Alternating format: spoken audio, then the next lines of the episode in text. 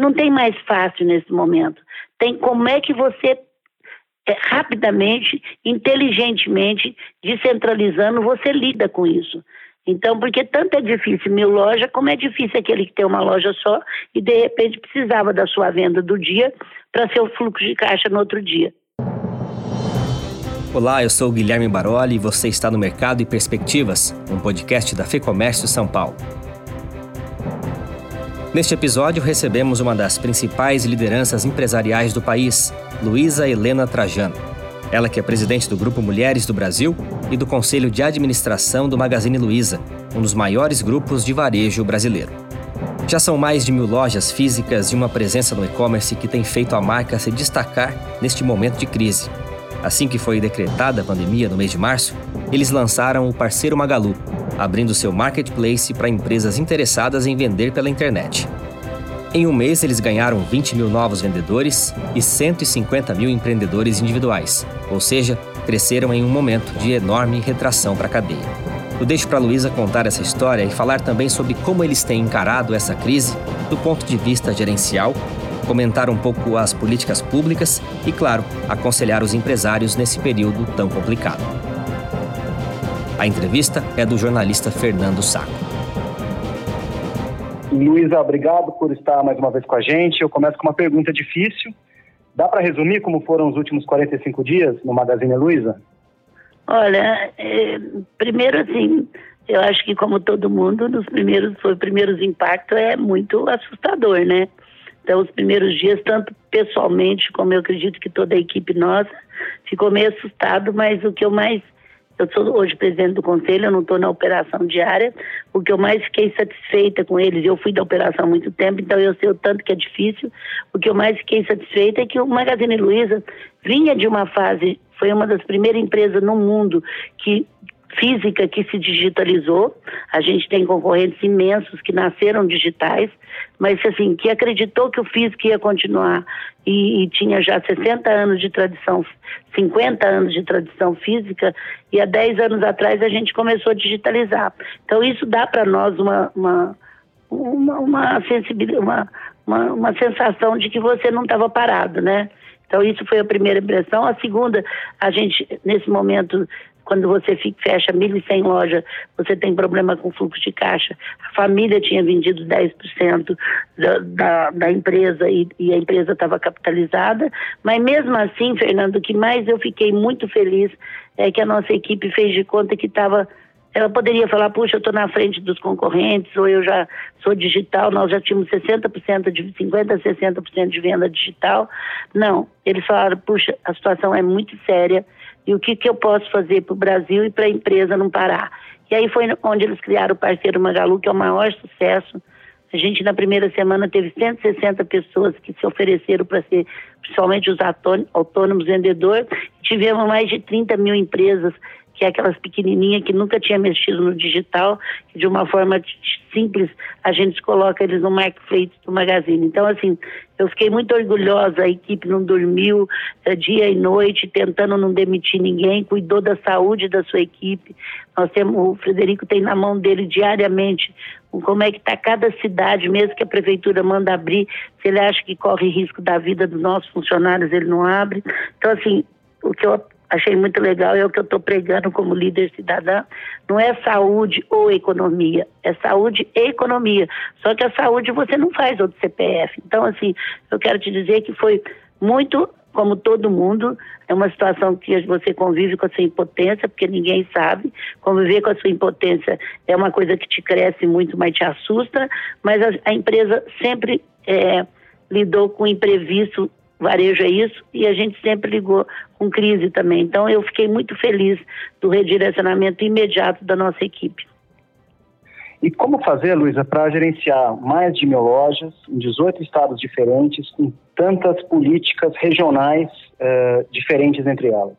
Como a gente descentraliza bem, cada, cada 20, 30, 20 e poucas lojas nós temos um regional. Cada tantas lojas tem um diretor da região, né? que não é burocrático, mas é. Então a gente tem a nossa linha de conduta, quando é que a gente vai abrir, nós temos um procedimento e como nós vamos abrir. e é, é o que o Fabrício, nosso diretor de operação, coloca: o problema não é nem ter o procedimento, é fazer o procedimento funcionar. Nós estamos muito rígidos quando abre a loja, a gente está muito preocupado com a saúde também. E a gente tem mono, monitorando tudo isso, como a gente monitora funcionário e família de funcionário nosso que ficou doente. É assim, é, gente, é muito difícil como é a pequena, como é a grande. Ontem, numa entrevista, me falaram, ah, Luísa, mas ser grande é mais fácil. Eu falei, não tem mais fácil nesse momento. Tem como é que você rapidamente, inteligentemente, descentralizando, você lida, lida com isso. Então, porque tanto é difícil mil lojas, como é difícil aquele que tem uma loja só e de repente precisava da sua venda do dia para ser o fluxo de caixa no outro dia. Por isso mesmo que eu estou lutando muito junto aos órgãos do governo das medidas de emergências que foram criadas para que a gente possa fazer uma coisa bem, é, assim, fazer uma coisa para ajudar esses que PPP pense primeiro na pequena. Então, é, não é, não é fácil, mas não é impossível você gerenciar se você tiver certeza do que você quer, onde você quer chegar e deixar a equipe agir dentro daquelas daquele caminho que você deu, né? Você, você dá o caminho, mas deixa eles tocar a direção. Você chegou a falar com a equipe do BNDES para perguntar por que, que o dinheiro não estava chegando às empresas. Né? Você acha que existe uma crise de crédito no Brasil hoje? Não existe crise de crédito, de jeito nenhum. O que existe, segundo o BNDES, porque o BNDES não financia direto, né? ele financia através dos bancos. Então, assim, muito dinheiro está chegando e o que existiu, que ficou uma camada de pequena empresa que fatura de zero a 15 mil, milhões, mil reais, por que ficou fora, eles estão acabando um pacote. O que existe, segundo eu estou entendendo, é que o cadastro do cliente para poder, por exemplo, ele precisa dar um imóvel de garantia muitas vezes para tirar o capital de giro. Vamos, vamos dar valor ao que foi. A renovação das dívidas se você tinha uma dívida, os bancos, tanto os estaduais como os, os privados como os públicos, eles foram muito rápidos para renegociar a dívida. O que está emperrando é tirar nova dívida para capital de giro. O BNDES não tem dívida para capital de giro, a não ser para o pequeno é, é, dinheiro e médio que vai dar através de leis de fundo, mas sempre através de banco. O BNDES não pode fazer isso. Agora, entendendo um pouco os bancos, é, os governadores precisam dar um pouco de previsibilidade agora, depois de quase 50 dias, de como é que vai ser essa abertura. Por exemplo, se vai ser dia 30, que jeito que vai ser? Olha, se eu tiver com índice tanto de novos, eu vou abrir para isso, isso, isso. Como todos os, os, países, eu tenho filha que mora em Paris e tenho filha casada com português, então, a, é, a França dividiu em zona, azul, vermelha, e, e, cada um sabe o que vai acontecer. E se tiver um, se sair igual a, Alemanha que saiu e, teve, e, sabe que tem problema, volta para dentro de novo, que é pior. Então, acho que está faltando agora, nesse momento, eu não falaria isso há 15 dias mais, os governadores dão uma previsibilidade de como vai ser, senão os bancos também não sabem como que vai ser, e ele acaba não emprestando, porque ele empresta um dinheiro com seis meses de carência, mas vai levar mais três ou quatro para abrir, porque cada um fala uma coisa, tá certo? Então, um pouco de previsibilidade amarrada à saúde é o que precisa existir. É que eu estou lutando agora, porque aí eu vi que o dinheiro pode sair mais fácil para quem não saiu ainda. Por outro lado, eu estou lutando para sair para aqueles que merecem, que já estão tudo certinho para sair. Magazine Luiza ele trabalhou com doações, fizeram campanhas de desconto, inclusive está com uma imagem sendo muito reconhecida nesse momento. E você, é, como empresário, sempre foi muito atuante, independente do cenário que a gente tem hoje. E eu pergunto, algumas empresas estão mostrando um lado é, é, socialmente mais responsável? Você concorda com isso? Eu concordo. A cultura da doação entrou no país. Você sabe que eu tenho um, um instituto que é Grupo Mulheres do Brasil.org.br, qual eu convido todas as mulheres a entrar, faz seis anos. É, a gente quer ser o maior grupo político partidário do Brasil. Nós estamos trabalhando tudo isso que está tá, tá se falando, pensando no Brasil, no reclamando, elogiando o que está saindo de bom já há seis anos, atacado e varejo. E eu fico impressionada que como a cultura da doação era mais trancada. E hoje você vê famílias e mais famílias, é, empresas e mais empresas, a gente está vendo isso nos jornais da, da, das emissoras de TV, que estão divulgando isso, que é uma coisa que que não precisaria, mas eu acho que é para quem está criando a cultura é bom. E você vê também, como eu tenho mulheres do Brasil e a gente tem um comitê de bairros, que são aquelas mulheres simples de periferia, que a gente até traz elas de carro para poder participar de uma reunião conosco, como que tá, a fome entrou muito pesada e como uma está se ajudando a outra, elas estão se virando. Então entrou tanto na classe mais alta, porque uma coisa, né, Fernanda, a gente tem que ter sair dessa, dessa epidemia sabendo que nós não podemos continuar com o desnível social desse país e que não é uma coisa de governo, é da sociedade como um todo. Isso eu acho que tem que ficar muito forte em nós, e a gente tem que ter, mensu, ter planejamento mensurável com, com metas, com, com medidas, com avaliação para que a gente não, não, não consiga ver isso. Queria voltar a falar um pouquinho sobre o projeto do parceiro Magalu, Luísa. É, que abriu esse canal de marketplace do Magazine Luiza para as empresas e em um mês de operação foram 20 mil novos vendedores, é, 150 mil... É, a gente, foi o seguinte, é isso que eu falei, a gente já tinha o Magazine Luiza e você. O que, que era isso? O Fernando entrava, apesar de trabalhar no e-commerce, ele queria que ele tivesse uma lojinha dele para a mulher dele vender na internet ou para, sei lá, para ele mesmo. Aí ele ia, colocava Magazine Fernando, escolhia os produtos e vendia e passava para o nosso site e você ganhava uma comissão. Quem passava o cartão era nós, quem passava, quem fazia a entrega, tudo era nós. Você era mais um vendedor através de uma loja que você montou do jeito que você queria e você mandava para os seus amigos. Foi o primeiro há cinco anos a ter alguma coisa comercial no Facebook no mundo. Mas aí, Fernando, para você fazer isso era um pouco sofisticado, não era tão simples. Aí o nosso pessoal falou, tinha um projeto há muito tempo para transformar isso numa coisa mais simples, mas é aquilo que o Frederico fala. Nós fizemos o que ia sair em cinco anos em cinco dias. Aí eles pegaram o Magazine Luiza e você e adaptaram de tal maneira que você entra www.parceirosmagalu.com.br, você tem uma equipe para te ajudar na mesma hora, mesmo que você só soubesse até então mexer com o WhatsApp e, e Facebook, você conseguiria sair vendendo já e recebendo treinamento toda semana. Então a gente já tem mais de 22 mil pessoas vendendo já para nós.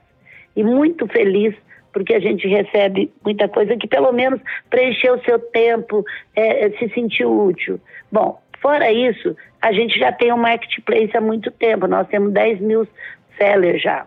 Só que também para você entrar no marketplace, você, quando você não tinha uma página na, na internet, era mais difícil, a gente tinha que estar orientando. Tal. Mas nessa hora, meu, meu pessoal falou, não dá para esperar isso. E aí eles criaram o parceiro. Então tem duas, dois, duas mãos parceiro Magalu. Um é para você que não tem empresa e quer ser vendedor nosso. Você não paga nada e ganha uma comissão quando você vende. A outra, então, é o parceiro Magalu, que eu estava falando que a gente já tinha o marketplace. E aí a gente viu que aqueles pequenininho, médio, até os maiorzinhos um pouquinho, que nunca teve coragem de entrar no digital, de repente se viu fechada e precisava vender. Aí o pessoal criou o Parceiros Magalu de uma forma tão simples que se você não tivesse nada na internet, você podia subir a tua loja, uh, pendurar sua loja no, no, no, marketplace do Magazine Luiza, você está recebendo treinamento todo dia, você está recebendo eh, orientação, você recebe uma equipe técnica se você tiver dificuldade e você colocou. Nós recebemos 30 mil lojas no primeiro mês, muitas vendendo, mas muitas, Fernando, muito interessante, que falam, olha, eu estou aqui para aprender a mexer com digital. Eu ainda falo, não, gente, mas vão vender um pouquinho também. Mas assim, as pessoas, então, nós facilitamos. E nesse aspecto, o que, que aconteceu? Além de você receber treinamento, normalmente, quando é que você paga? Para subir tua loja, você não paga nada. Você, em marketplace, quando que é? Você paga uma porcentagem para você poder, quando você vende. Normalmente, uma porcentagem de marketplace, que não existe só magazine, existe vários, é de 10% a 12%. Durante esses três meses da da pandemia, eles colocaram 3,8 quando você vende, entendeu? Quando você vende um produto, você paga 3,8 do valor desse uhum. produto e a gente ainda dá cobertura como é que vocês podem fazer com frete, a gente tem uma empresa de logística e vocês aprendem a mexer com isso. Então, o importante nesse momento, gente, é não ter medo de errar, entrar. O digital é uma realidade, eu falava isso nas minhas palestras, a loja física não vai acabar, mas o digital é uma realidade. Em cinco dias todo mundo teve que ver que isso é verdade. A, a mudança teve que chegar muito rápido, é né? Muito Mostrou rápido. também um, um gargalo do e-commerce no Brasil. É, né? lógico. Vocês têm sentido algum impacto em logística também? Olha, no come... nos primeiros dias a gente saiu de 3, 4 mil vendas por digital para 8, 10 mil vendas, agora acho que já está 12 mil. Então, apesar de a gente ficar muito em cima, nós estamos sendo muito elogiados da velocidade da, da, da entrega. Eu tenho vários canais social, LinkedIn, Instagram, que o cliente reclama nos meus, nos meus canais, e a gente, no começo, a gente teve um pouco de gargalho até adaptar, porque foi tudo muito de repente, mas como a gente comprou uma empresa de logística, que os próprios donos trabalham conosco como diretor há muito tempo, uma empresa tipo Uber, sabe? Então a gente já estava mais preparado também, mas tivemos que adaptar. Mas hoje a gente está bem, bem bem cuidando da saúde das pessoas que estão entregando. No nosso CD é, é, impressionante, a gente tem empresa de higienização, nós estamos trabalhando em turnos muito maiores, o restaurante mudou, no, febre é medida já desde o começo, desde o começo de março. Então a gente tem muito cuidado com a saúde, porque a gente não pode desrespeitar o que esse vírus está fazendo, né?